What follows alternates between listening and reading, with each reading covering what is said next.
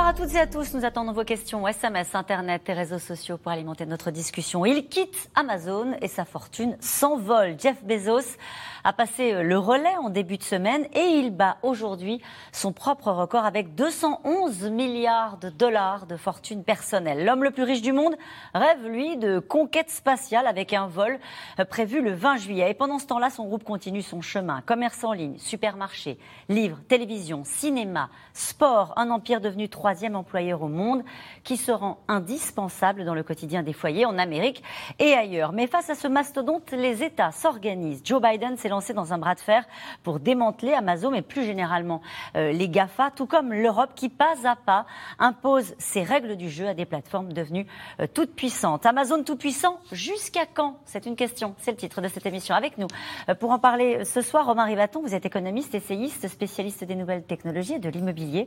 Vous êtes membre du conseil scientifique de la Fondation pour l'innovation politique. Je cite votre livre. Souriez, vous êtes filmé aux éditions de l'Observatoire. Sophie Fay est avec nous ce soir. Vous êtes journaliste au service économie de l'Obs. On vous retrouve aussi euh, chaque matin sur France Inter. Votre dernière chronique consacrée au classement des plus grandes fortunes françaises s'intitule De plus en plus de milliardaires en France. Nous en parlerons aussi euh, ce soir. Laurence Nardon, vous êtes chercheuse responsable du programme Amérique du Nord de l'Institut français des relations internationales.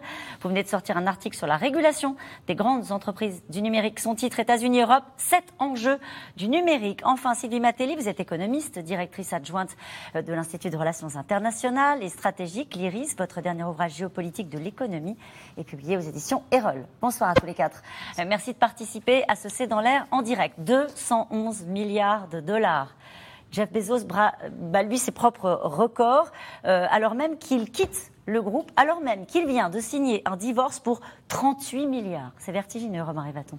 C'est vertigineux et il faut voir que cette fortune est adossée à l'entreprise qu'il a créée il y a maintenant plus de 25 ans, qui est Amazon, et qui continue sa folle croissance. Et donc plus le groupe va poursuivre sa croissance, va diversifier ses activités comme il est en train de le faire, plus la fortune de Jeff Bezos va continuer de croître puisqu'il a la mainmise, le contrôle sur cette entreprise. Il possède une part majoritaire du capital et donc automatiquement sa fortune va Pourquoi il a quitté les rênes de l'entreprise en début de semaine, si ça marche si bien? Bah, il a quitté les rênes tout simplement parce qu'il a consacré 25 ans de sa vie à cette entreprise. Il faut savoir que c'est un travailleur obsessionnel. Hein. il a voulu baptiser à la base Amazon Relentless, euh, sans, sans relâche. D'ailleurs, si vous tapez Relentless sur Internet, vous tomberez sur le site d'Amazon. Euh, donc c'est un travailleur acharné qui a passé 25 ans à développer cette entreprise-là et qui aujourd'hui voit un potentiel quelque part d'amusement supérieur dans la conquête spatiale euh, et à l'image de ce que, fait, ce que font d'autres milliardaires tels que euh, Elon Musk ou, ou, le patron de Virgin Galactic. Et donc aujourd'hui, il a envie de se consacrer à cette entreprise Blue Origin. Mhm. Qu'est-ce qu'on sait, Sophie de, de Jeff Bezos, de son tempérament, de ce qu'il est réellement. C'est-à-dire qu'il y a presque une fascination maintenant pour euh, euh, ces, ces, grands patrons de la tech américaine qui, d'un coup, peuvent même aller sur l'espace, c'est-à-dire le truc ultime, l'absence de limite totale. Bah, ce qu'on sait, c'est qu'il a un certain goût pour la compétition, en tout cas dans ses achats. Là, il vient de se commander un yacht de 127 mètres, le plus cher du monde, pour être sûr, bien montrer sa, richesse. On sait aussi qu'il est, euh, très influent. Vous savez qu'il est le propriétaire du Washington Post, le, grand, quotidien américain. Bon, même si euh, il a surtout travaillé à la, montée en puissance informatique, il a donné beaucoup de moyens aux, journalistes. Il n'est pas euh, interventionniste, mais on voit que, sa puissance se, déploie dans tous les Et on sait qu'il est allergique à l'impôt, il n'aime pas du tout ça. Et donc, euh, c'est pas très étonnant qu'il euh, euh, ait tout fait pour y échapper. C'est son succès à lui oui, c'est son succès à lui. C'est quelqu'un qui a le sens du détail. C'est quelqu'un qui a toujours dit que euh, il fallait que euh, le service soit parfait pour le client. Et d'ailleurs, euh, c'est ce qu'apprécient les clients d'Amazon, puisque dès qu'il y a un problème, vous êtes tout de suite indemnisé. On ne se pose pas la question de savoir si c'est votre faute, si vous avez tort ou pas. On, on répond tout de suite oui au, client. Et sa limite, c'est qu'il a été à fond sur le service au client et qu'il s'est pas beaucoup, peut-être un peu, pas, pas, suffisamment préoccupé de la qualité de travail de ses, de ses salariés. Et on va en reparler de la qualité de travail de ses salariés, parce que c'est le troisième employeur au monde aujourd'hui, euh, Amazon. Euh, Sylvie Matelli sur euh,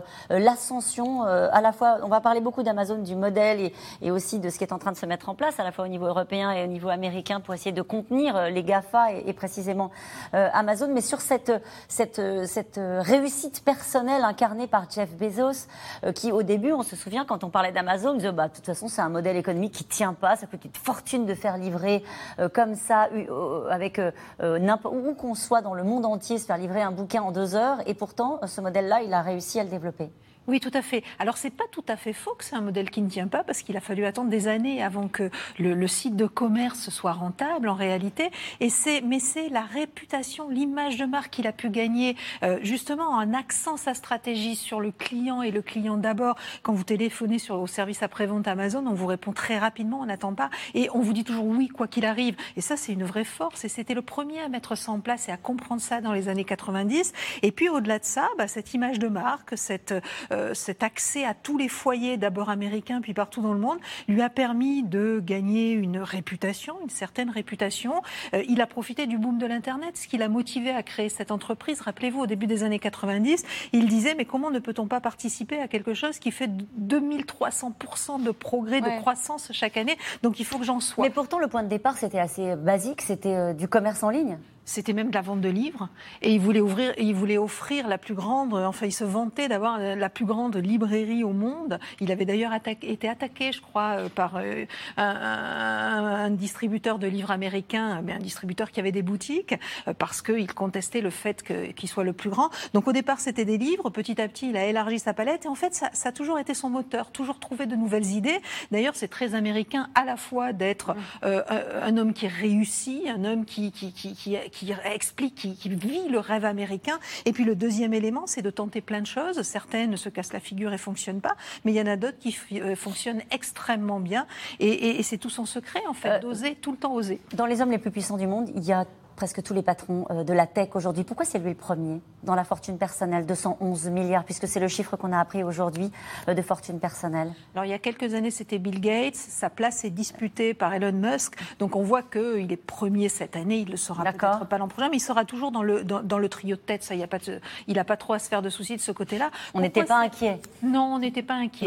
Et, et, pourquoi c'est le premier? Peut-être parce que c'est celui qui a réussi le mieux à diversifier ses activités euh, depuis le journal journalisme, on, pensait, on, passait, on parlait du Washington Post, qui gagne aujourd'hui beaucoup d'argent sur la partie numérique et qui a été mise en place en fait par, euh, Jeff Bezos. Et puis bah, du, bazar, le bazar qui vend tout euh, et n'importe quoi, jusqu'à euh, l'entreprise qui, qui, fait des, des, fusées pour aller dans l'espace.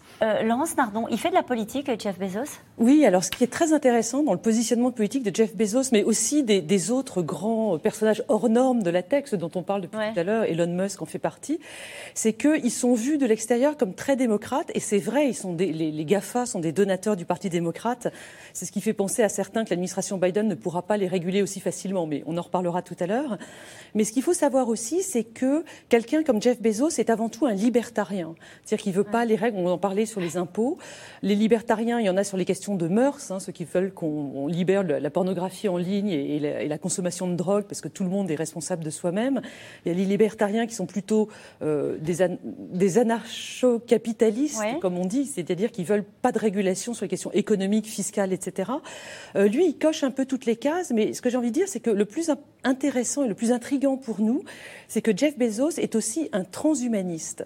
Et le transhumanisme. Alors qu'est-ce que c'est?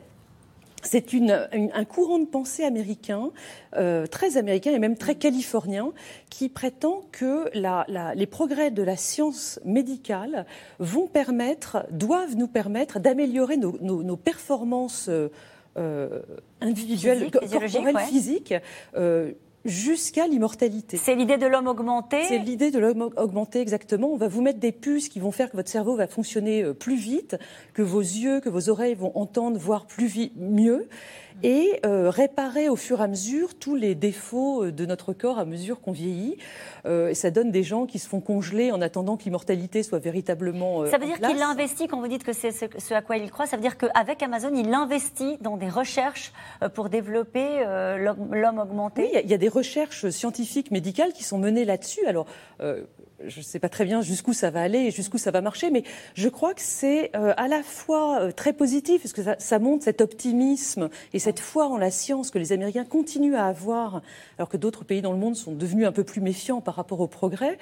Euh, et en même temps, il y, a un peu un grain de folie là-dedans. Il y a un grain de folie aussi dans l'idée que ces, super dirigeants de la tech se livrent à une compétition pour aller dans l'espace. on pense naturellement à Richard Branson, aussi au patron de Tesla, Elon Musk. Il y a une rivalité, il y a une compétition avec ce vol qui est prévu le 20 juillet. On a l'impression que pour eux, en termes de puissance, c'est la conquête ultime. Euh, je pense que le transhumanisme était ex aequo avec cette conquête ultime. Il y, a la, conquête de l'immortalité et de, l'invincibilité euh, physiologique. Et puis, effectivement, la conquête spatiale. Alors, c'est quand même un peu la cour de récré. On parlait aussi du fait qu'il se, se dépasse en termes de fortune personnelle euh, tous les 15 jours. Euh, sur l'espace, euh, euh, Jeff Bezos est peut-être le plus courageux de tous, parce que lui, il y va dans 15 jours. Il y va, il emmène une octogénaire avec lui. Ah, ben voilà. voilà. et donc, il va faire du tourisme spatial personnellement, ce qui est quand même assez compliqué. Hein. Enfin, c'est pas, pas une partie de plaisir que d'aller dans l'espace, je crois. C'est surtout qu'il est très en retard par rapport à Elon Musk. Ils ont créé à peu près les sociétés, l'un SpaceX et l'autre euh, Jeff Bezos Blue Origin à peu près en même temps. Et Blue Origin est très en retard, n'est pas du tout la société de référence pour lancer ces fusées dans, dans l'espace. Et aujourd'hui, ce que va faire Jeff Bezos, c'est à peine effleurer l'espace, si vous me permettez cette image, c'est-à-dire qu'il va à peine voir la courbure de la Terre, c'est du tourisme spatial, là où Elon Musk envoie des fusées euh, sur la Station spatiale internationale et peut-être demain sur la Lune ou sur Mars. On va beaucoup parler de régulation euh, ce soir et de la puissance de ces entreprises et de ces grands groupes par rapport à la puissance des États. Là, on se dit que, à la fois sur la recherche, on parle de transhumanisme, de l'homme augmenté, euh, c'est habituellement des recherches qui sont peut-être surveillées ou contenues par, encadrées par les États. De l'autre côté, la conquête spatiale qui habituellement est c'était même un étendard. Hein. On se souvient de la bagarre, et qui est toujours le cas d'ailleurs, entre les Russes et les Américains dans cette conquête spatiale. On a l'impression que là, ils démontrent aussi qu'ils sont plus puissants que les États, Laurence Nardon. Oui, alors ça, c'est ce qu'on appelle le New Space. C'est le fait que le modèle de business de, la, conquête spatiale a complètement changé de nature depuis, euh, depuis 10-20 ans. Jusqu'alors, euh, vous avez raison, c'était les États qui finançaient euh, intégralement toutes les recherches spatiales. Et puis, avec des gens comme Elon Musk notamment, on a vu le privé s'emparer de ce domaine, commencer. Alors évidemment, ils ont profité de tout ce qu'avait financé euh, la NASA auparavant. Bien entendu, ils partaient pas de rien, mais euh, ils ont commencé à développer des choses euh, dans le privé, sur fond globalement privé. Et au début, la plupart des, responsables de la communauté spatiale aux États-Unis n'y croyaient pas du tout. Et en réalité, la, la, fusée Falcon 9 commence à réussir. Enfin, elle a emmené Thomas Pesquet dans la station spatiale internationale. C'est quand même pas oui, et, ce qui est intéressant, alors la conquête de l'espace, on pourrait penser que c'est des gamins ou des rêves de gamins qui vont se réaliser, mais je crois qu'il y a des enjeux financiers derrière tout ça qui sont énormes. On sait que notre monde de demain sera ultra connecté, et cette connexion, elle passe par le spatial, elle passe par l'espace, et donc aller à la conquête de l'espace, c'est aussi s'ouvrir euh, un avenir pour, euh, pour progresser, pour gagner beaucoup d'argent. Et, en la matière, bah, Elon Musk a des contrats avec la NASA, on vient de le rappeler, ce que n'a pas encore Jeff Bezos. Euh, et, au-delà de ça, la recherche sont des entreprises, ces entreprises du numérique sont des entreprises extrêmement innovantes, qui sont toujours à la pointe des, dernières technologies, parce qu'elles s'en donnent les moyens. Euh, parlons d'une autre entreprise, Google. Google, c'est peut-être pas très connu, sauf par, dans le domaine des chercheurs, a un moteur de recherche Google Scholar, qui est le moteur de recherche de tous les chercheurs du monde aujourd'hui, tellement il est puissant. Donc ça veut dire que via ce moteur de recherche, toutes les recherches produites, tous les articles publiés au monde passent par ce moteur de recherche. Donc vous imaginez la puissance de tir qu'a une telle entreprise avec un tel système y compris aussi sur euh, la recherche, comme vous venez de le souligner. Il n'a jamais été aussi riche. 211 euh, milliards de dollars de fortune. Jeff Bezos bat des records avec un groupe dont la valorisation boursière atteint 1864 milliards de dollars. Un empire plus puissant qu'un État euh, qui a multiplié ses bénéfices par deux pendant précisément la crise du Covid. Vente en ligne, livres, musique, vidéo, contenu sportif récemment. Le terrain de jeu d'Amazon semble sans limite. D'ailleurs, Jeff Bezos, on l'a dit, qui a quitté la présidence du groupe, se lance dans la conquête spatiale. Romain Besnénou Christophe Roquet. Jeff Bezos, l'homme le plus riche du monde, n'a jamais été aussi riche. Sa fortune bat tous les records et atteint désormais 211 milliards de dollars. En une seule journée mardi, Bezos a gagné plus de 8 milliards grâce à la valorisation boursière d'Amazon, estimée à 1864 milliards de dollars. C'est plus que le PIB du Canada ou de la Russie. Amazon domine largement tous ses concurrents. C'est maintenant le deuxième employeur privé des États-Unis. Un beau cadeau de départ pour Jeff Bezos, qui vient tout juste de quitter la direction d'Amazon. Actionnaire principal, il continuera toutefois de superviser son empire et de tout écraser sur son passage. Exemple en France, où Amazon vient de faire main basse sur les droits de diffusion du football professionnel pour 259 millions d'euros par an.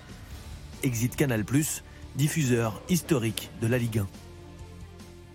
Dans le choix d'Amazon, il y avait évidemment aussi un choix d'avenir. C'est-à-dire quand vous avez un opérateur pareil qui vient en toute fin de course, euh, finalement pour euh, vous sauver un petit peu la mise, et si vous le repoussez, bah, vous prenez le risque qu'il ne reviendra pas la prochaine fois. Amazon, surpuissant. Sa stratégie, cibler de nouveaux publics pour rendre sa plateforme en ligne incontournable. C'est le cas avec le foot, mais aussi avec le tennis de Roland Garros, sa plateforme de vidéo Twitch pour les jeunes, ou encore les studios de cinéma MGM achetés pour 8 milliards de dollars. Cette nouvelle opération donne à Amazon les droits sur de nombreuses œuvres et franchises. Amazon récupère par exemple la saga James Bond, la plus longue et la plus rentable de l'histoire du cinéma. Amazon est devenu un géant, une poule aux œufs d'or pour son fondateur, parti de rien il y a tout juste 27 ans. Je suis Jeff Bezos. Et vous faites quoi? Je suis le fondateur d'Amazon. 1997, première interview de Jeff Bezos. Amazon vient d'être introduite en bourse et ne vend alors que des livres. Les livres offrent un potentiel de diversité de vente qu'aucun autre secteur ne permet. Le succès est immédiat. Amazon s'envole en bourse. Le site élargit alors sa gamme de produits et propose toutes sortes d'articles à la vente en ligne. Une révolution. Jeff Bezos cartonne sur une vision simple. Des prix cassés pour attirer les acheteurs. En 1999, le Time le célèbre déjà à sa une comme personnalité de l'année.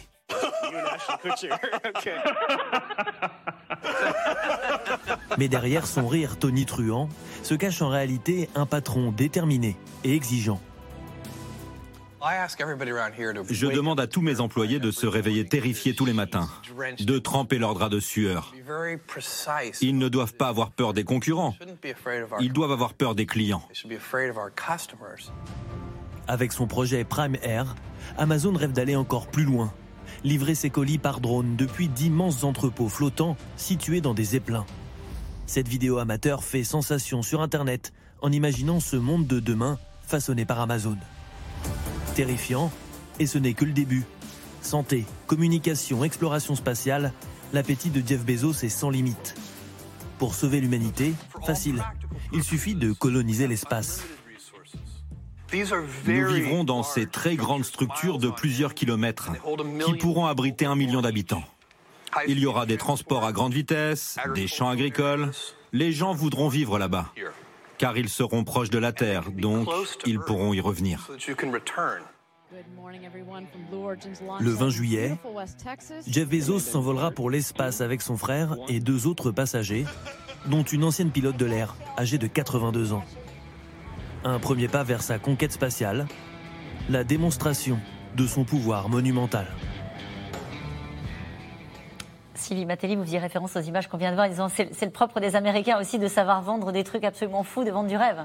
C'est ce qu'il a réussi à faire avec Amazon. Tout à fait, c'est le principe. Et ce qui est assez étonnant aux États-Unis, c'est que les marchés financiers suivent systématiquement. C'est-à-dire Jeff Bezos a été financé alors qu'il ne faisait pas encore de profit, pendant des années alors qu'il ne faisait pas encore de profit, mais parce qu'il savait raconter une belle histoire. Elon Musk a fait pareil. Et en fait, ce qui est assez étonnant, c'est que c'est les anticipations autoréalisatrices. C'est-à-dire, vous racontez une belle histoire, vous arrivez à capter de l'intérêt, donc de l'argent, et vous arrivez finalement à réaliser une partie de cette belle histoire cette question. Jeff Bezos est-il aussi impliqué dans l'humanitaire Qui peut répondre à cette question? Est-ce qu'il a aussi euh, Pas tellement. En tout cas, pas tellement. En, tout cas, il ne le fait pas savoir. Il ne le fait pas savoir. Euh, il est, il est très discret. Ce qu'on sait, c'est vraiment, il a cette, euh, il n'est pas forcément tourné vers, euh, vers l'autre. Hein. Quand vous voyez que euh, une année, il a réussi à toucher du crédit d'impôt, il a payé zéro impôt sur le revenu, mais en plus, il a réussi à faire un, à, montrer qu'il euh, il avait tellement peu de revenus que, au titre de ses enfants, il, avait droit à des crédits d'impôt, donc il a touché des, des chèques du fisc américain. Donc on voit que non. Ben, c'est un jeu contre la fiscalité, c'est intellectualisé. C'est les règles, il joue avec les règles. Il joue avec les, règles permettent ça, il, il va au bout des règles. Mais De toute manière, il faut qu'on s'interroge sur les motivations humanitaires des, grands donateurs comme, comme euh, Facebook, euh, Mark Zuckerberg ou le couple, l'ex-couple Gates, parce qu'en fait, ils, font de grandes réalisations humanitaires qui sont, sont très, très honorables, mais comme, quand on voit ce qu'ils ne payent pas en impôts de l'autre côté, c'est une fraction pour se donner, pour euh, renforcer leur image. On va reparler de la fiscalité parce que c'est un enjeu aussi, notamment euh, auprès des, Européens, euh, des 27 qui essaient de réguler hein, la fiscalité des, des grandes plateformes du, numérique. quelles sont les nouvelles ambitions, Romain Ribaton, d'Amazon? On a vu récemment dans l'actualité très française qu'ils avaient acheté les droits du foot. Oui, tout à fait. Alors, il faut remonter en 2005 pour comprendre ça. À 2005, euh, Jeff Bezos lance euh, Amazon Prime aux États-Unis avec l'idée de se dire que si les gens payent un abonnement annuel sur la plateforme, ils vont consommer beaucoup plus. Et en réalité, ils vont consommer sept fois plus. Donc, euh, ça a été une progression spectaculaire. Et donc, progressivement, il a monté. Le premier avantage, c'était de pouvoir être livré dès le lendemain. Donc, on était livré le lendemain, Prime. Et puis ensuite, ça a été d'offrir des bouquets de services. D'abord des vidéos, puis des films, puis le sport, et puis toujours plus. Et donc, on voit aujourd'hui qu'il a acheter le catalogue de cinéma, euh, notamment de James Bond. Et on voit qu'il achète les droits du, sport. Et donc, ça concentre les individus sur la plateforme qui payent un petit abonnement et qui, au final, font tous leurs achats dessus. Je rappelle juste qu'aux États-Unis, Amazon, c'est 50% du e-commerce. Un dollar sur deux du e-commerce américain passe par cette plateforme. C'est absolument gigantesque. C'est qui les concurrents? Les concurrents aujourd'hui, c'est Walmart qui va avoir sa propre plateforme. Donc l'ancien euh, géant euh, des hypermarchés américains qui a rattraper un peu le temps perdu en créant son propre service, mais qui est minuscule comparé à un, Amazon et qui est surtout très spécial. Sur quoi repose le modèle euh, d'Amazon pour toutes les gens qui nous regardent ce soir et qui euh, consomment sur Amazon? Comment ça se passe avec euh, les clients d'Amazon, nous, et à la fois ceux qui mettent leurs marchandises en ligne pour qu'elles soient vendues avec un système de distribution? Ça, il faut peut-être l'expliquer, qui a changé totalement la manière d'acheter sur Internet, parce que du coup, ils ont montré qu'on pouvait acheter quelque chose à 3 dollars ou 3 euros et l'avoir quand même en livraison à domicile matin. Mm, mm. Alors le, modèle d'Internet, on l'a, on l'a répété à plusieurs reprises, vous venez de le dire, c'est le client. Le modèle d'Amazon, pardon. Ça a d'abord été le client au cœur, du, au cœur du système. Donc comment fait-on pour satisfaire le client? Et, vous, après, vous déroulez la, pelote, en fait, c'est-à-dire vous, vous, vous livrez le plus vite possible, etc. etc. Mais je crois que malgré tout, euh, Bezos a joué euh, d'une conjonction de, bons événements. Ça a été Internet et la possibilité d'être directement connecté au client. Ça a été aussi l'essor de la Chine à cette époque-là et la possibilité de livrer des produits toujours moins chers et donc d'acheter toujours plus en fait. Et on arrive aux contreparties du modèle euh, Amazon. Euh, c'est pas du tout écolo. C'est pas du tout écolo, mais derrière le modèle, modèle, Amazon, il y a autre chose. En fait, il y a deux Amazon. Il y a Amazon Web Services et l'Amazon, le site que nous, on connaît, on utilise. Et Amazon Web Services, c'est un énorme système de gestion des données. Vous savez, on parle souvent des données qui sont dans le, dans le cloud, un endroit où on peut stocker les données. Et ce, autant la partie euh, e-commerce maintenant est rentable, mais pas très rentable, mais la partie Amazon Web Services, donc tout ce, à la fois ce service de stockage des données, mais aussi de, de, de mise à disposition des entreprises d'outils pour traiter ces données, pour bien les utiliser, eh bien ça, c'est ultra rentable. Et la question qu'on se pose, c'est est-ce que ça ne subventionne pas le commerce et donc, ça empêche les concurrents d'Amazon de se développer aussi vite. Et c'est euh, brutal pour, euh, vous voyez, les sociétés comme euh, euh Cdiscount ou tous les autres sites qui essayent de concurrencer Amazon, qui n'arrivent jamais à rivaliser sur les délais de livraison ou parfois sur les prix ou même sur l'étendue de. C'est en utilisant ces activités de cloud qu'il essaie d'étrangler la concurrence sur la distribution. Voilà, c'est la question qu'on peut se poser, c'est la question que, que, que, posent les autorités de la concurrence et que posent les concurrents quand ils s'adressent aux autorités de la concurrence. Sylvie Matteli. Et, et surtout que pour compléter, vous avez des informations précieuses sur, euh, sur une majorité de consommateurs. Ah et vous savez exactement ce qu'ils consomment, ce qu'ils veulent, qu'est-ce qu'ils aiment, qu'est-ce qu'ils n'aiment pas.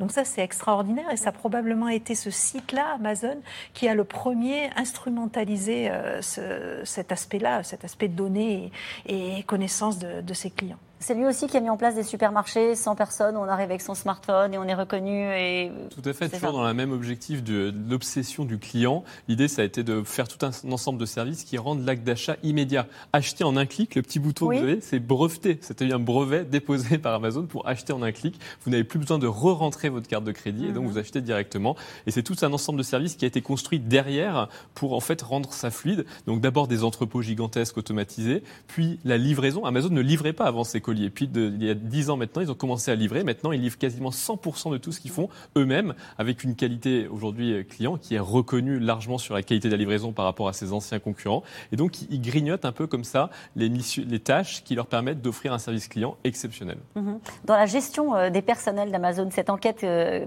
produite par euh, un média américain qui montre que Amazon crée une fracture territoriale aux États-Unis en créant des emplois qualifiés bien payés dans les zones riches et des emplois non qualifiés qui sont plutôt mis justement dans l'Amérique profonde. Et, visiblement, ça a un, impact sur l'organisation du, du, travail aux États-Unis, sur une fracture territoriale qui est en train de se creuser. Bah, toutes ces grandes entreprises et encore plus les, entreprises du numérique ont participé à, créer cette fracture en fait entre euh, les zones reculées et puis les villes, les grandes villes, souvent sur les côtes, partout dans le monde. D'ailleurs, c'est la même chose en Chine euh, et c'est comme aux États-Unis. Et effectivement, on voit que bah, les inégalités ne cessent de s'amplifier et c'est en grande partie de ce fait parce que d'un côté, vous avez des salariés extrêmement bien formés, très bien payés, qui vivent dans les grandes villes, qui accèdent à tous les services, qui ont un niveau de vie assez extraordinaire et qui ont profité de la mondialisation pour améliorer encore leurs conditions de vie. Et puis de l'autre côté, vous avez des zones reculées, assez mal desservies, où les gens vivotent, se retrouvent au chômage. Une partie des électeurs de Donald Trump à l'époque venaient de ces régions d'ailleurs. Il crée des emplois en France? Ah oui, il crée des emplois partout. C'est maintenant devenu euh, un, énorme employeur. C'est un million deux de salariés à travers le monde. Donc ça, la création d'emplois, il n'y a pas de problème. Le problème, c'est la qualité des emplois qu'il crée. Eh ben, c'est-à-dire que euh, dans certains, alors euh, vous avez de, plutôt de, bons emplois, des emplois en CDI et, aux États-Unis aussi, mais vous avez aussi ces phénomènes, ces, ces, coups de bourre au moment de Noël ou au moment de, au moment de la Saint-Valentin, par exemple. Il faut beaucoup plus de monde dans les entrepôts parce que là, ils inondent toute, toute l'Amérique. Et là, on voit qu'il y a des contrats euh, à, l'heure. On voit qu'il n'y a pas de limite sur euh, l'âge des personnes qui font travailler. Dans ce film Nomadland et vous savez, c'est un film qui a eu plusieurs Oscars et, c'est un film qui a été euh, inspiré par une enquête d'une journaliste qui en a fait un livre. Et elle a suivi ces travailleurs âgés qui n'ont plus de qui n'ont plus de quoi payer leur maison, qui vivent dans des caravanes et qui suivent les entrepôts Amazon. Et ils travaillent dans les entrepôts Amazon en portant des, des, charges lourdes et on emploie ces personnes plutôt parce qu'elles sont considérées euh, très fiables par rapport aux jeunes, mais il n'y a pas de, de, de, de service particulier ou d'organisation du travail pour que ce leur soit moins, moins pénible. Et puis, surtout, pour pouvoir adapter très vite les équipes aux besoins sur ces sortes de, de, chaînes où on, prend les, les, objets, on les emballe, on les fait partir, il y a une gestion complètement informatisée du personnel. Donc, vous recevez un SMS enfin, ou l'équivalent ou un message qui vous dit venez travailler à, à telle heure. Et le New York Times a fait une enquête en montrant que euh, pendant la, crise du Covid, il y, a, des salariés qui ont été euh, touchés par la maladie, qui ont eu des conséquences euh, neurologiques, qui donc étaient en invalidité, ne pouvaient pas retourner travailler et qui continuaient à recevoir des messages leur disant venez travailler, alors même que la couverture d'Amazon leur avait permis de toucher leurs indemnités d'invalidité. Et donc, et, il y, a le témoignage de l'épouse d'un de ces hommes qui n'arrivait pas à joindre quelqu'un au service du personnel pour régulariser sa situation. Déshumanisé. Parce que tout est complètement personnel. Euh, pourquoi est-ce que cette entreprise a autant profité de la crise? Est-ce que c'est euh, l'entreprise GAFA qui a le plus profité de cette crise du Covid? Parce que c'est l'entreprise qui gère le mieux la logistique. Et comme on l'a dit, ça a été cette crise du Covid a désorganisé les chaînes logistiques, a désorganisé l'approvisionnement. Et cette entreprise-là, opérant en elle-même ses entrepôts, ses flottes de, livreurs, ses flottes de camions, a été capable de réorganiser sa, chaîne logistique. Et là où ses concurrents qui dépendaient d'autres entreprises qui étaient fragilisées n'ont pas pu répondre aussi vite. Donc mm. elle a été capable, alors après avec des effets, elle a, surtout elle a corrigé très rapidement quand il y a eu des profiteurs qui ont mis des, des prix très élevés sur les elle a, régulé un peu sa, plateforme en freinant un peu sa politique traditionnelle qui est de ne pas trop empiéter sur ce que les gens veulent vendre sur la plateforme. Il y a des objets qui sont interdits à la vente, mais après chacun est assez libre de, vendre sur la plateforme. Et Amazon n'est jamais trop responsable de la qualité des objets qui sont vendus sur, euh, sur Il paraît par exemple quand il y a la, contrefaçon, ce genre de choses, Amazon n'est pas responsable? Ils se sont souvent cachés en disant que ce n'était pas eux qui étaient responsables, qu'il y avait un vendeur qui avait mis un produit qui était défectueux. Alors ils radient le vendeur ensuite, mais euh, ils se cachent derrière le fait qu'ils sont une simple plateforme et non pas le vendeur eux-mêmes. On est d'accord que quand un vendeur met une marchandise euh, en vente sur Amazon, il paye une commission Tout à fait. Il, ah. paye de la commission et il Amazon a fait encore mieux que ça. Ils ont créé de la publicité. Sur un hypermarché, c'est très dur de faire payer quelqu'un pour la publicité dans un hypermarché puisque vous étiez dans, des rayons. Comme vous êtes sur le numérique et que l'espace est restreint, vous pouvez faire payer très cher le fait d'être remonté parmi les deux, trois produits que vous êtes affichés en premier. Mm. Et donc la publicité qui était autrefois un revenu très euh, gagné par euh, Google, de, Amazon en gagne de plus en plus parce qu'ils se mettent, ils mettent à vendre des encarts sur la page d'accueil des produits. Pour arriver à exister dans l'offre euh, évidemment de, produits proposés sur, sur Amazon. cette enquête menée par les universités de Georgetown et New York University, elle va vous intéresser. En quelle institution les démocrates ont-ils le plus confiance?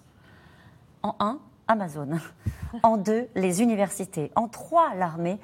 En quatre, Google. Qu'est-ce vous inspire cette enquête?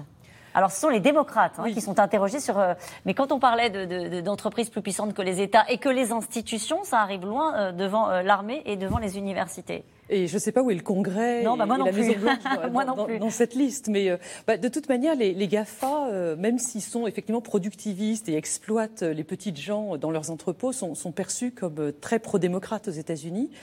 Euh, mais ils ont une bonne image, euh, parce que ce, que ce, que raconte très justement Sophie Fay sur les méthodes, sur ce que ça raconte aussi d'une certaine partie de l'Amérique un peu déclassée qui profite de ces, de, jobs dans des conditions euh, assez rudes. Est-ce que ce sont des entreprises ou est-ce qu'on est toujours dans la même image qu'il y avait dans les années 90 Il y avait quelque chose de très frais du côté de, de, Palo Alto avec beaucoup de modernité, d'innovation. Là, ils sont devenus ultra puissants. Oui, et en réalité, leur image n'est pas si bonne que ça. Alors j'ai regardé des sondages aussi bien en Europe qu'aux États-Unis sur l'image des, GAFA en, euh, globalement pris. Et en réalité, euh, beaucoup de... Alors que ce soit en Europe et aux États-Unis, il y a une méfiance sur les GAFA comme, comme euh, source d'information. Euh, parce qu'on pense qu'ils font circuler des fake news assez facilement. Ils ne contrôlent pas les contenus. Alors là, je parle plus, on ne parle plus d'Amazon, mais on parle par exemple de, de Facebook ou de euh, d'autres news en ligne. On voit bien que euh, pendant toute l'ère Trump, ils ont fait circuler n'importe quoi sur les réseaux, et même pendant les élections en 2016. Et donc, ils ont fait ou ils ont laissé circuler? Ah, alors voilà, ça c'est la question, parce qu'ils ne sont pas éditeurs, ils sont hébergeurs. Et donc ils ne sont pas, ils, prétendent ne pas être responsables des ah. contenus en ligne qu'ils posent sur leur, euh, sur leur plateforme. Et c'est tout le sujet des régulations qui sont en cours, euh, les régulations aussi bien on va en parler. On va en parler après. Non, mais euh, c'est intéressant que vous veniez à ce sujet-là, parce qu'on a évoqué la toute-puissance d'Amazon et d'une manière générale des GAFA, et peut-être vont-ils trouver quelques obstacles sur leur chemin, parce que les États commencent à se rebiffer face à la toute-puissance GAFA. Aux États-Unis, Joe Biden a confié le sujet à une juriste de 32 ans connue pour son, son hostilité euh, aux géants euh, du numérique. On l'appelle même, même la terreur euh, d'Amazon. En Europe aussi, le bras de fer s'organise avec un objectif imposer une régulation aux plateformes américaines. Aubry Perrault et Nicolas Baudry-Dasson. Ils sont les nouvelles cibles à abattre. Les GAFAM. Google, Amazon, Facebook, Apple et Microsoft. Des géants du numérique qui ont conquis les pays du monde entier et qui effraient leur gouvernement. Le mois dernier, lors d'un événement consacré à l'innovation et aux nouvelles technologies, c'est Emmanuel Macron qui y va de son commentaire. je pense que quand on a des groupes qui, qui ont eu les comportements de prédation qu'ils ont eu sur les marchés européens ou émergents ces dernières années, c'est-à-dire qui s'attaquent à des verticaux qui ne sont pas bien régulés malgré tout le travail qui a été fait par la Commission européenne et que je salue, c'est de toute façon une question parce qu'en termes de bien-être collectif, à un moment donné, ils finissent par être négatifs. Un tacle du président français qui voudrait bien freiner ces GAFAM et inciter l'Europe à frapper plus vite, plus fort sur le sujet. Fin 2020, le commissaire européen chargé du commerce lance l'offensive. L'Internet ne peut rester un Far West. L'Europe reproche notamment aux entreprises comme Amazon de favoriser la vente de leurs propres produits en les rendant plus visibles sur Internet. Des pratiques anticoncurrentielles auxquelles la Commission entend mettre fin avec la présentation de deux nouveaux règlements fin décembre.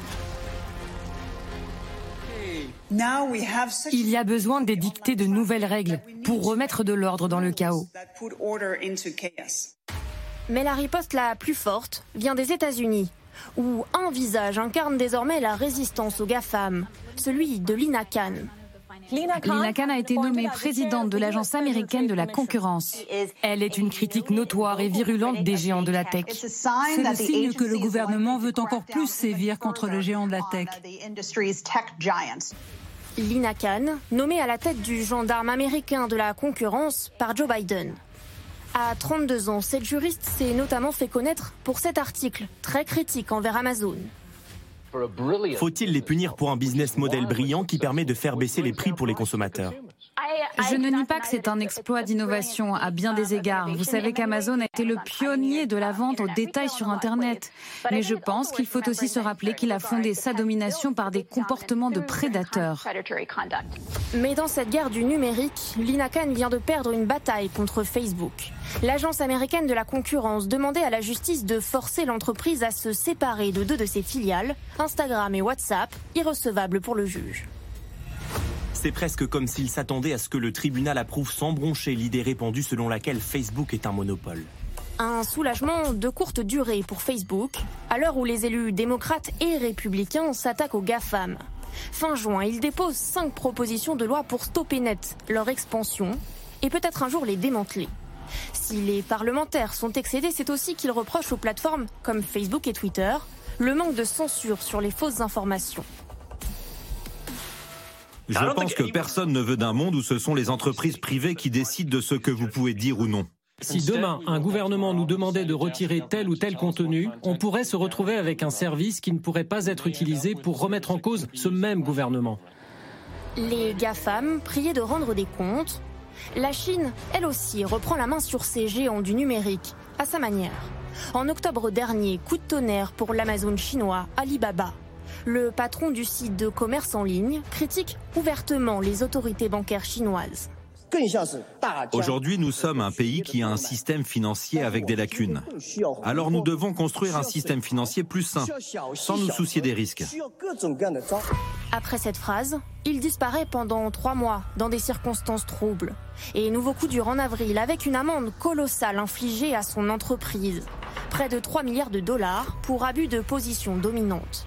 Un message de Pékin qui compte bien garder la main sur ces nouveaux joyaux numériques. Robin Rivaton, c'est intéressant ce qui se passe en Chine euh, aussi.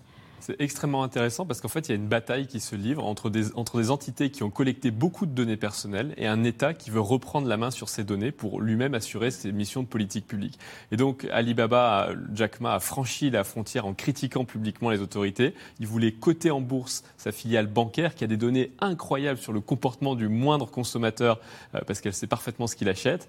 Et le régulateur lui a dit non, tu ne le feras pas. Donc, il lui a infligé des sanctions, il a interdit. Là, ça a recommencé cette semaine parce qu'il y avait la plateforme, le Uber local, donc un géant qui a plein de données sur les, trajets des Chinois qui voulaient se coter à la bourse de New York.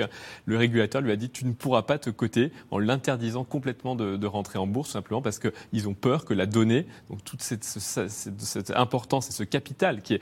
Xi Jinping a dit que la donnée était un actif au même titre que la terre, le capital ou le travail. Et donc ils veulent avoir la main là-dessus. Ils l'ont en l'occurrence. Et, on le voit qu'en Chine, ils gardent la main et ils ont la main. Ce qui n'était pas le cas, euh, on l'a vu lors de la campagne présidentielle où à un moment donné, euh, Twitter et Facebook ont débranché euh, le président des États-Unis. Tout à fait. Ils, ils, gardent la main, ils la prennent sur ces plateformes et ils vont collecter la donnée. Et aujourd'hui, ils, ils, ont créé ce qu'on appelle des backdoors, donc des portes par lesquelles ils peuvent rentrer dans toutes ces entreprises. Tous les régulateurs chinois peuvent rentrer dans ces entreprises pour récupérer la donnée au titre que c'est l'État qui doit avoir la maîtrise de cette donnée et non pas des entreprises privées aussi puissantes, aussi puissantes soient-elles. On rappelle qu'en Chine, les entreprises privées doivent rendre compte, quoi qu'il arrive, sur, euh, sur, leur, sur leur business euh, au parti euh, et, et à l'autorité politique. Cette question qui nous est posée, les États sont-ils suffisamment puissants pour contraindre Amazon bah, ils le sont s'ils le veulent. La question est de savoir où sont leurs intérêts. Alors, par exemple, si on peut parler précisément des États-Unis, on, parlera ensuite de, l'Europe. Mais si on parle, pardonnez-moi, je vous ai coupé, mais euh, juste pour organiser notre débat,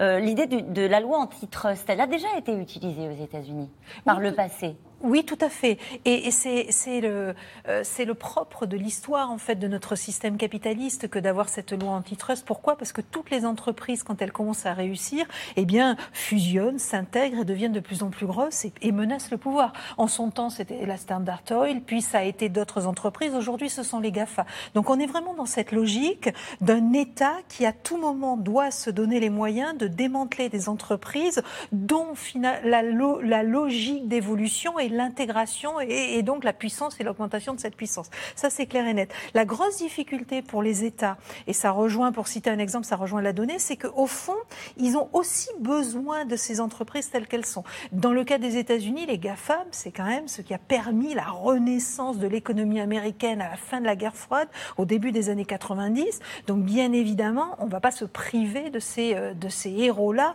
alors même qu'aujourd'hui, on est confronté, on est dans une rivalité avec la Chine. Sur la donnée, la donnée, on a parlé de la Chine, mais on pourrait dire la même chose pour les États-Unis. La donnée, en réalité, c'est du renseignement pour les États. C'est comme ça que ça s'appelle les États quand ils vont chercher de la donnée.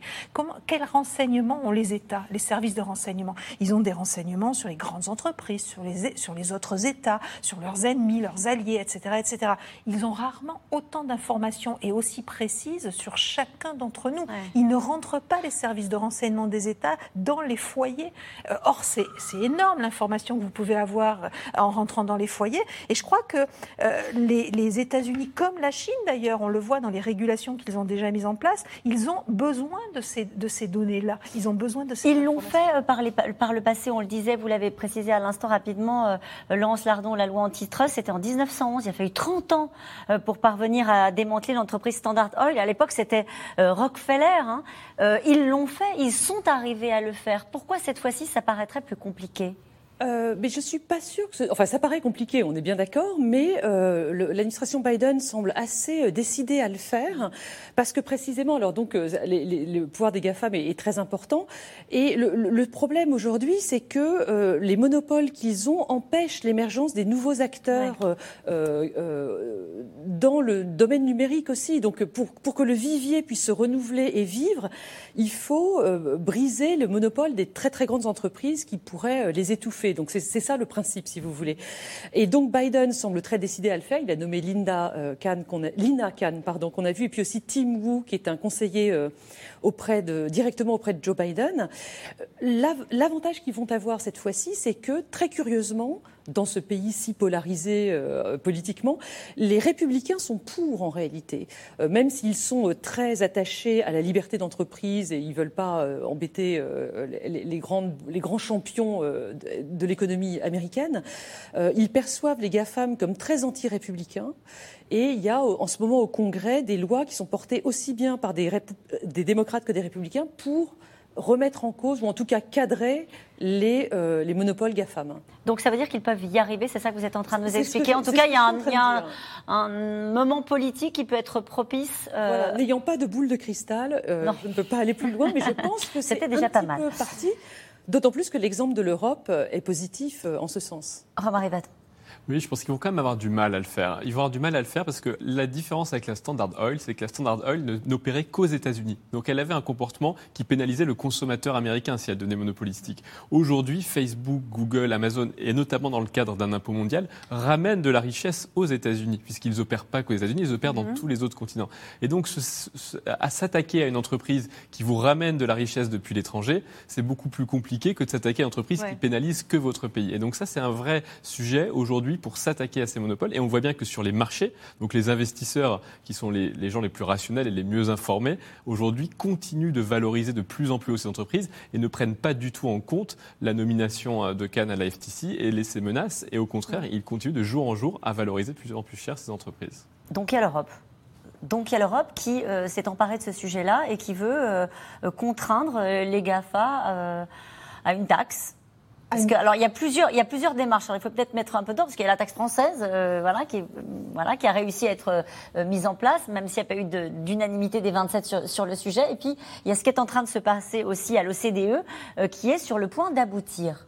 Oui, alors il y a deux dans, le, le, le, schéma sur lesquels on, on, est en train de se mettre d'accord pour taxer toutes les multinationales pour avoir un impôt juste, il y a deux piliers. Il y a un pilier qui consiste à dire on va euh, taxer 15% des profits des multinationales. Donc si une multinationale s'installe dans un pays qui ne prend pas d'impôt, le pays où elle a son siège, donc la France pour LVMH, mais les États-Unis pour euh, Google ou Amazon, pourra dire à ce pays qui est à 0%, ou aux îles Caïmans par exemple, eh bien on pourra dire, bah, écoute, puisque tu n'as pas payé d'impôt aux îles Caïmans, moi je, taxe ton profit aux îles Caïmans à 15%. Donc ça, chaque pays pays pourra agir sur euh, les multinationales de son mm. pays et récupérer l'impôt. Et puis vous avez un deuxième euh, pilier qui est, euh, on, s'est dit, les multinationales, elles sont installées partout et l'impôt, en général, on le paye parce qu'on a un entrepôt, parce qu'on a une usine, parce mm. qu'on a des magasins, parce qu'on est physiquement présent dans un État. Mais quand vous êtes Google ou Amazon ou Facebook, vous pouvez avoir une activité dans un État en ayant une présence physique qui est très faible ou qui mm-hmm. n'existe pas. Vous pouvez même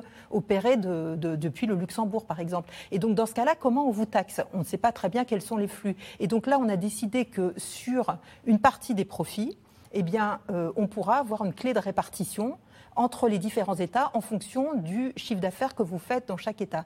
Seulement, on peut pas, il faut choisir quelles sociétés vont tomber sous le coup de ce, de ce régime. On a décidé de choisir les sociétés qui font plus de 100 milliards de chiffre d'affaires et qui ont plus de 10% de rentabilité. Et c'est là où il y a un hic, c'est que Amazon, fait plus de 10% de rentabilité dans son activité de données, mais moins de 10% de rentabilité au global parce qu'il ne gagne pas beaucoup d'argent sur la partie commerciale. Mm. Donc tout ça va s'ajuster pour réussir à, faire payer et donc euh, on va quand même réussir. Ils vont passer entre les gouttes ou pas?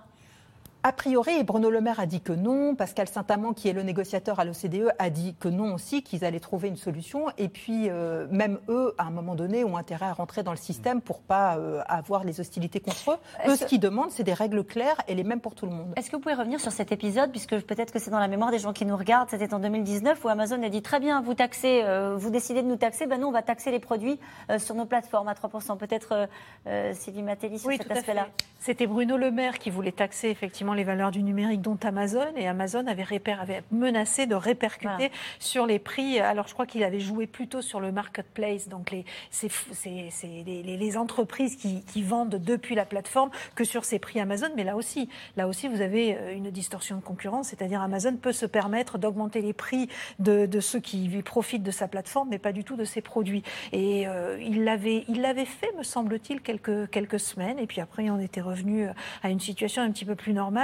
Bon, si tout le monde se met à taxer, ils seront bien obligés de suivre. Euh, euh, on, a l'impression que les choses sont en train d'avancer. Il y avait des pays qui font, euh, y compris au sein de l'Europe, hein, des pays qui font de la résistance. On pense à l'Irlande qui accueille d'ici des sièges hein, de, des, des, GAFAM ou la Hongrie. Est-ce que du coup ces résistances-là peuvent être contournées Oui oui, oui, surtout que vous avez, vous voyez les entreprises aujourd'hui, et ça a été dit par, Sophie Fay à l'instant, qui finalement sont assez, euh, sont, prêtes à jouer le jeu, euh, parce que je pense qu'on est, on est face à deux, deux phénomènes qui, qui, poussent tout le monde à aller dans cette direction. Le premier, c'est l'après-Covid et la dette publique, et le fait que les États vont devoir trouver de l'argent. Et puis le deuxième, il ne faut pas oublier ce qu'était le monde juste avant les confinements, le Covid, etc. C'était le monde des mouvements sociaux, c'était le monde des révoltes. Et je crois qu'on était dans une situation partout dans le monde social socialement extrêmement tendu. Et aujourd'hui, vous le voyez très bien chez les acteurs financiers qui publient régulièrement des lettres pour donner des indications sur leurs investissements. Les acteurs financiers, ça y est, ils sont passés dans la révolution verte, ils investissent massivement dans le vert, il y a pas, ça c'est fait. Et, et ce qui est apparu début 2020, c'est la crainte des mouvements sociaux, c'est la crainte des révoltes, voire des révolutions, voire de la remise en cause d'un système économique. Et donc là, on se dit, il faut. Avec cette idée d'une forme d'injustice de ces grandes plateformes qui dégagent des profits, des bénéfices qui, avec des sommes tout à plus euh, dingues les unes que les autres en termes de valorisation boursière, mais qui, qui arrivent à échapper à la fiscalité. C'est ça, Oui, tout à fait. Et cette concurrence qui est déloyale entre une librairie et un Amazon en réalité. Alors, il y a les GAFA et les calls.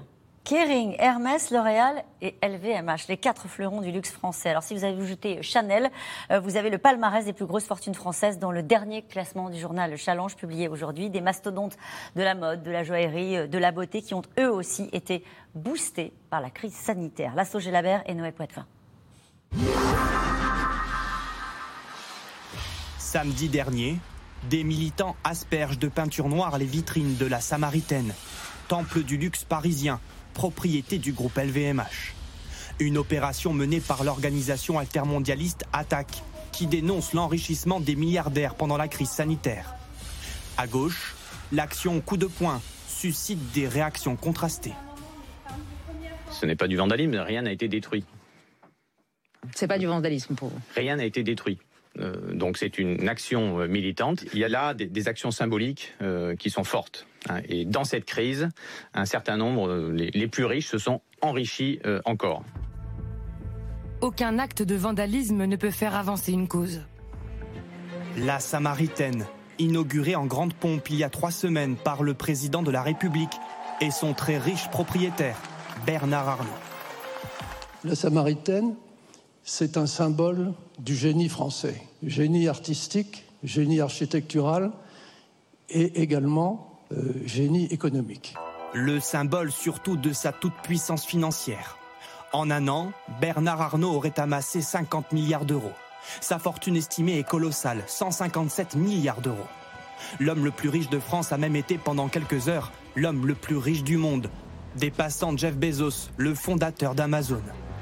Commentant les bons résultats financiers de son groupe de luxe, Bernard Arnault aurait même déclaré en avril dernier Les crises nous rendent plus forts.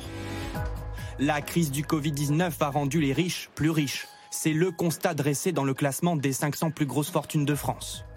Dans le top 5, quatre autres noms de luxe. Les familles Hermès et Bettencourt, les propriétaires de la maison Chanel et l'homme d'affaires François Pinault.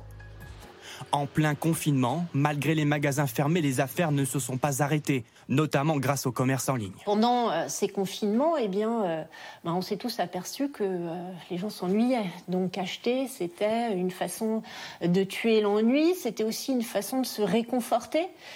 Euh, et, ça, c'était d'autant plus important pour euh, les clients euh, du luxe, qui sont des clients qui sont habitués à beaucoup dépenser. Et puis après, bah, il y a eu la sortie des confinements à travers le monde, et on a vu d'abord la Chine avec une frénésie d'achat dans les magasins. Au total, le patrimoine des 500 premières fortunes de France frôle les 1000 milliards d'euros, un bond de 30% en un an, la plus forte progression jamais enregistrée alors que le PIB de la France a reculé de 8%. Après la crise sanitaire, voilà le temps de la crise sociale et économique. Même le FMI propose de taxer provisoirement les plus riches et les entreprises qui ont tiré profit de la pandémie. Nous devons maintenant nous appuyer sur ce sentiment plus large de responsabilité commune pour favoriser une reprise équitable et un meilleur monde post-pandémique. Alors, faut-il instaurer un impôt Covid pour les plus riches? Bruno Le Maire, lui, s'y oppose fermement. Euh, c'est Français sur 8 qui ne mangent pas leur faim. Bien sûr qu'il faut leur apporter une réponse. Bien sûr qu'il faut lutter contre les inégalités.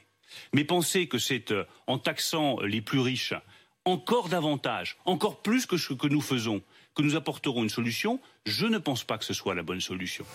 Taxer les plus riches, c'est ce qu'a tenté de faire François Hollande en 2013 un impôt de 75% pour les Français gagnant plus d'un million d'euros par an. La mesure sera appliquée deux ans, mais après plusieurs polémiques, elle sera finalement enterrée. Bon, ils ont la tech, on a le luxe. C'est un peu ça. Avec cette idée qu'on a bien vue dans ce reportage, Sylvie Matelli, euh, d'un creusement des inégalités avec la crise. Vous me disiez, c'est toujours le cas? À chaque, à chaque, crise. À chaque crise, en fait, et, à la limite, ils en profitent. À chaque crise, vous avez toujours les, les moins favorisés qui payent le prix de la crise, mhm. qui se retrouvent au chômage et qui sont durablement paupérisés par la crise. C'était vraiment pareil en 2008 Dans les mêmes proportions? Exactement pareil en 2008. C'était peut-être même pire d'ailleurs parce qu'il n'y avait pas eu ce soutien. Euh, vous vous souvenez, pendant la crise de 2008, les Européens ont été un peu timorés dans leur politique de relance. Euh, très rapidement sont revenus au pacte de stabilité et à la volonté de réduire leur déficit. Alors que les riches, à la limite, ils en profitent même parce qu'au fond, il y a un ménage qui se fait les moins bons disparaissent mm. parce que la crise, et les meilleurs récupèrent ce qui, est, ce qui reste. Pourquoi n'existe-t-il pas de géants du e-commerce européen ou français? Pourquoi dans nos, dans nos, géants, euh, dans nos milliardaires français, on n'a que des euh, géants du luxe et on n'a pas des géants de la tech alors que c'est un domaine qui est euh, naturellement boosté sur, les, sur les marchés? Alors on est 27 pays, 27 régulations, donc c'est beaucoup plus dur de devenir un géant en Europe, mais il y a quand même des géants. Vous avez Cdiscount qui est le premier site derrière Amazon, et puis vous avez des sites plus spécialisés comme Zalando, comme Farfetch pour les vêtements de, mode. Donc c'est qui sont des sites européens, mais qui sont des sites européens, allemands, français, ou, et, qui, euh, et qui fonctionnent bien, ou de, des sites euh, britanniques comme Asos, qui, donc, qui, qui sont quand même des très belles, des très belles réussites. Mm -hmm. Oui, mais qui sont très très petites euh, par rapport à Amazon, parce qu'ils n'adressent qu'un seul vertical, pour reprendre les mots du, président de la République, donc une seule gamme de clientèle, et puis surtout souvent qu'un ou deux ou trois pays, mais qui sont très limités dans leur expansion géographique, là où le marché unique américain est un avantage énorme. Le marché unique européen, du point de vue numérique, il n'existe pas. Et sur la force du, marché euh, du luxe euh, en France, notre niveau d'excellence, notre excellence, c'est le luxe? Est-ce que du coup, quand on se dit c'est le monde de demain aussi, on l'a dit, le monde est de plus en plus inégalitaire, le nombre de gens riches est de plus en plus élevé, et ce nombre de ces gens riches veulent dépenser leur argent. Et pendant le confinement, il y a eu une grosse épargne forcée, avec des gens qui auparavant le dépensaient sous forme de voyage, de restauration, de, mm. séjour à l'étranger. Et ben, cette épargne forcée, elle s'est redirigée vers l'achat de produits de luxe, et donc ça a fait monter la valeur de nos fabricants de, de luxe, qui restent quand même des icônes dans le monde entier pour cela. Laurence Nardon Mais je pense qu'il ne faut pas euh, se désoler de ça, parce que ça a une image euh, très prestigieuse. Enfin, c'est un peu frivole, c'est vrai, d'acheter des sacs à main, mais en même temps, c'est une C'est une industrie majeure. Et en même temps, euh, je suis tout à fait d'accord avec ce que dit Sylvie Matelli. On est, on est, je pense, dans un changement d'air où même ces entreprises vont être taxées au, même titre que les grandes entreprises GAFA, avec, avec le système à, de seuil en termes de, de, de, de vous avez dit 100 milliards de, de, de chiffre d'affaires. Moi, j'ai entendu 20 milliards de bénéfices, qui n'est donc peut-être ça peut correspondre. Euh, bref, euh, en fait, l'idée, c'est que l'OCDE mettrait en place ce seuil de taxation pour que justement les GAFAM américains ne soient pas les seuls visés. Bien sûr. Parce que c'est politiquement impossible pour Biden de faire voter ça ensuite au Congrès.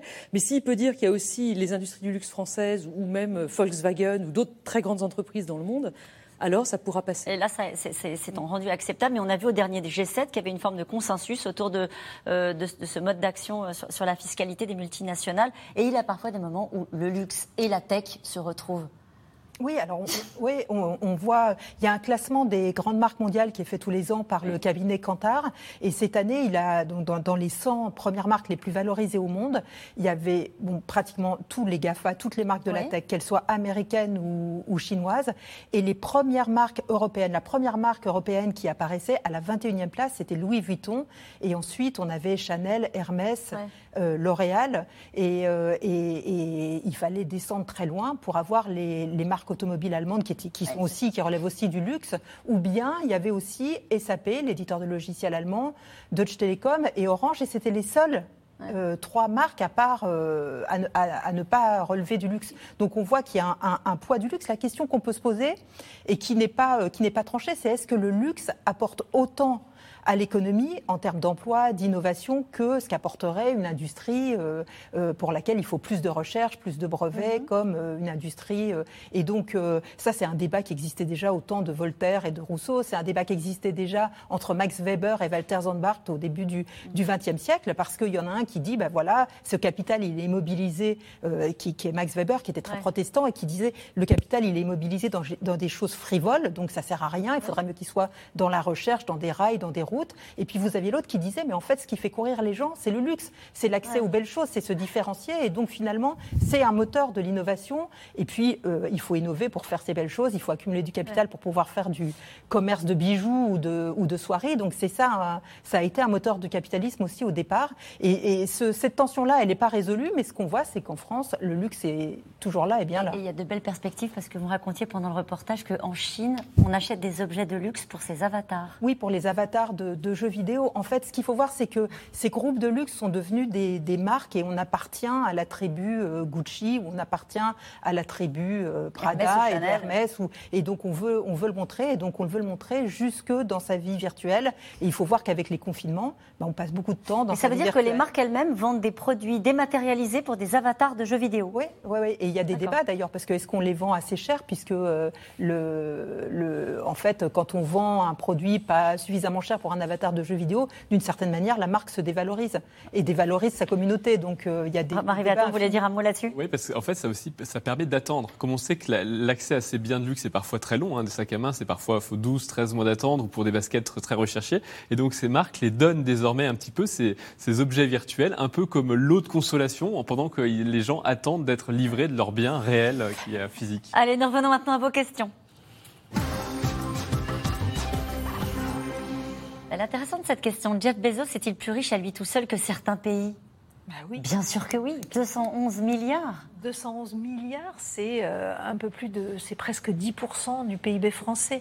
Donc vous imaginez, vous avez, euh, il doit arriver, euh, je ne sais pas, là j'ai pas le classement des pays, mais je pense que ça doit être la 30e puissance mondiale ou quelque chose comme ça. À lui tout seul. À lui tout seul. À titre personnel. Tout à fait. que sait-on de Jeff Bezos? D'où vient-il?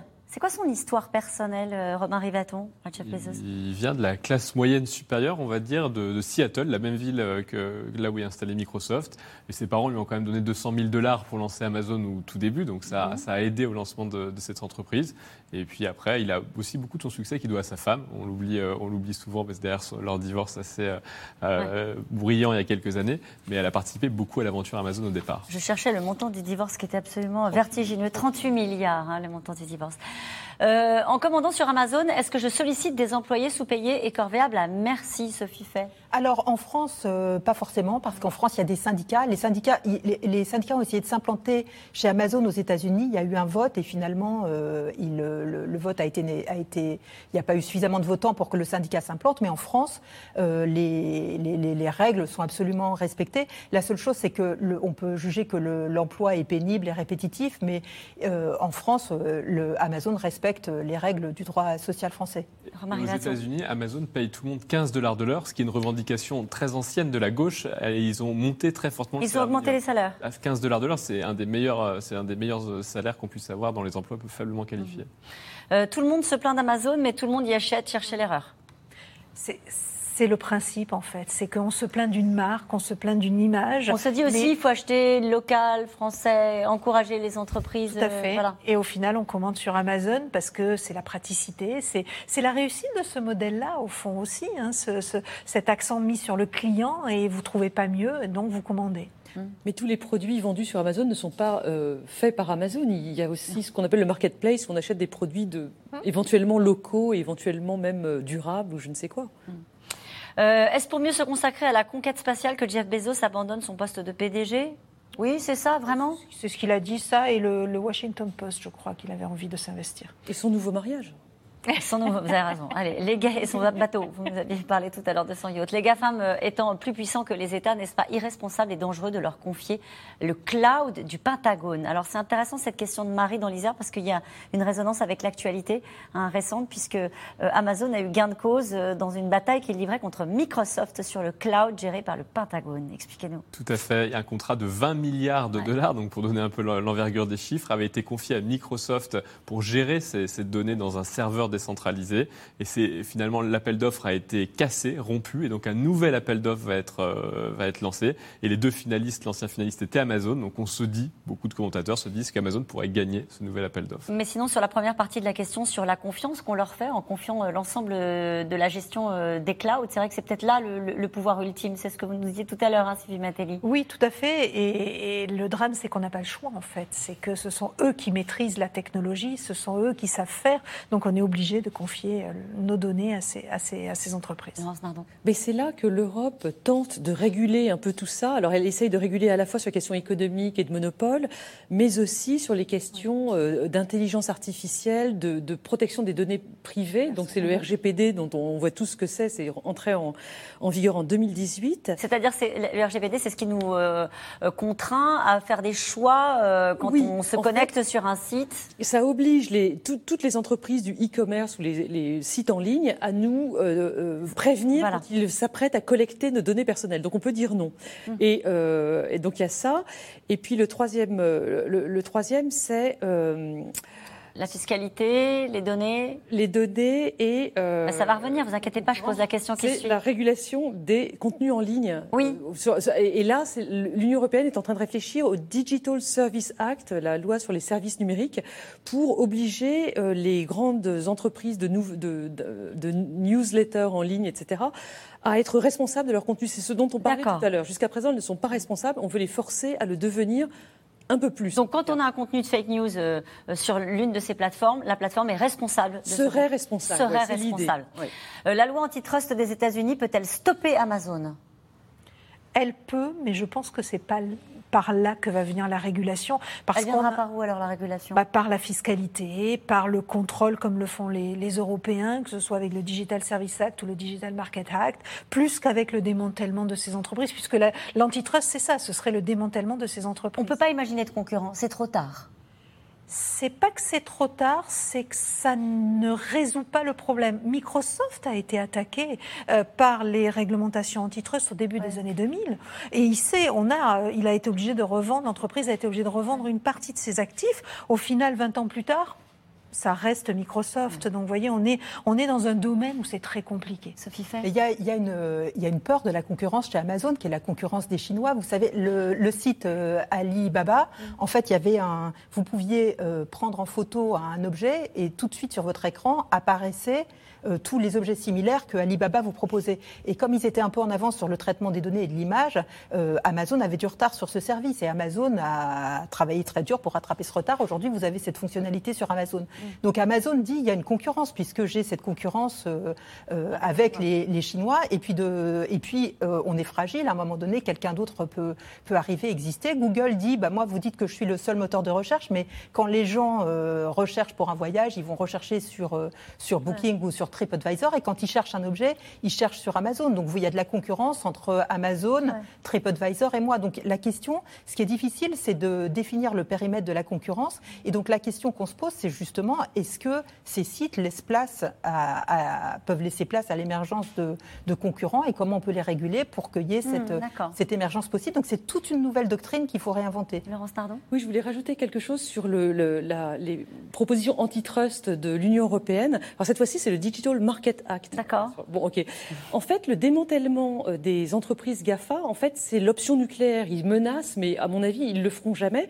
En revanche, ce Digital Market Act, il propose que ces entreprises euh, soient régulées pour qu'elles laissent monter leurs éventuels concurrents, qu'elles ne soient plus aussi monopolistiques. Et donc ça, ça pourra avancer. Euh, Et l'optimisation fiscale, on en reparle. Pourquoi est-ce si difficile de faire payer aux GAFA les mêmes taxes que les autres?